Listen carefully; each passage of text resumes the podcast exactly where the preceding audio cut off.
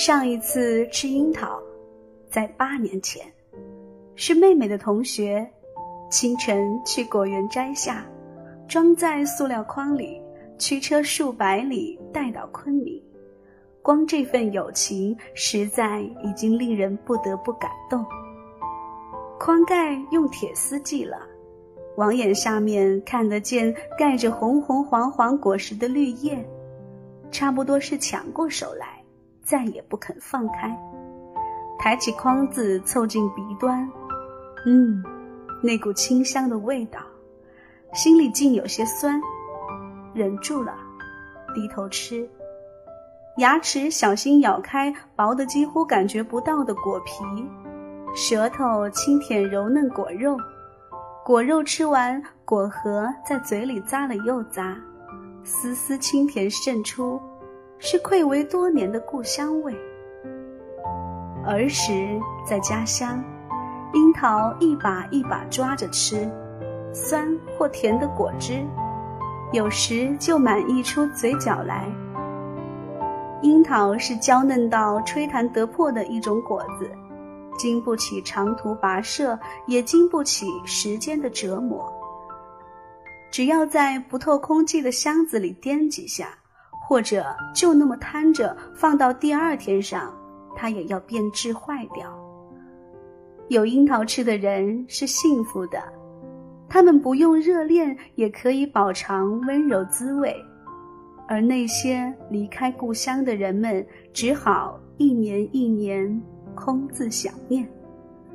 少通出产樱桃的地方最有名的要数葡萄井，该处是所谓邵阳八景之一，花名叫做朱泉涌碧的。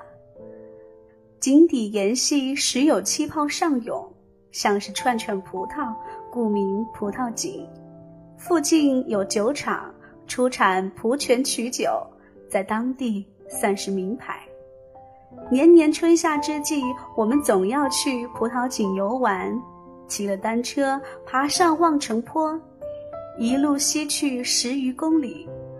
井边，果农把樱桃盖起叶子，铺在勺机上卖，吃着樱桃，一边向井里扔硬币，一边叫“葡萄，葡萄起”，真是快活极了。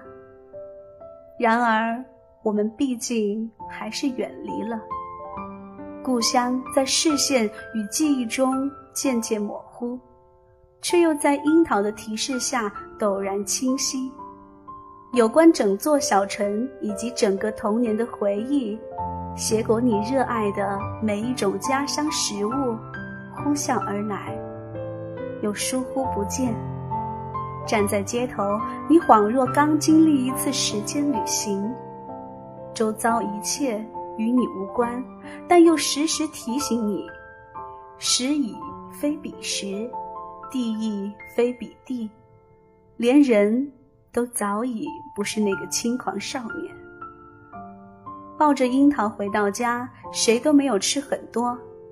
第二天，很多都变黑、变苦，不能再吃。妈妈捡出还好的，用砂糖煮熟。这样可以放得长久，但我怀疑自己是否肯吃它。你愿意接受堂主过的记忆吗？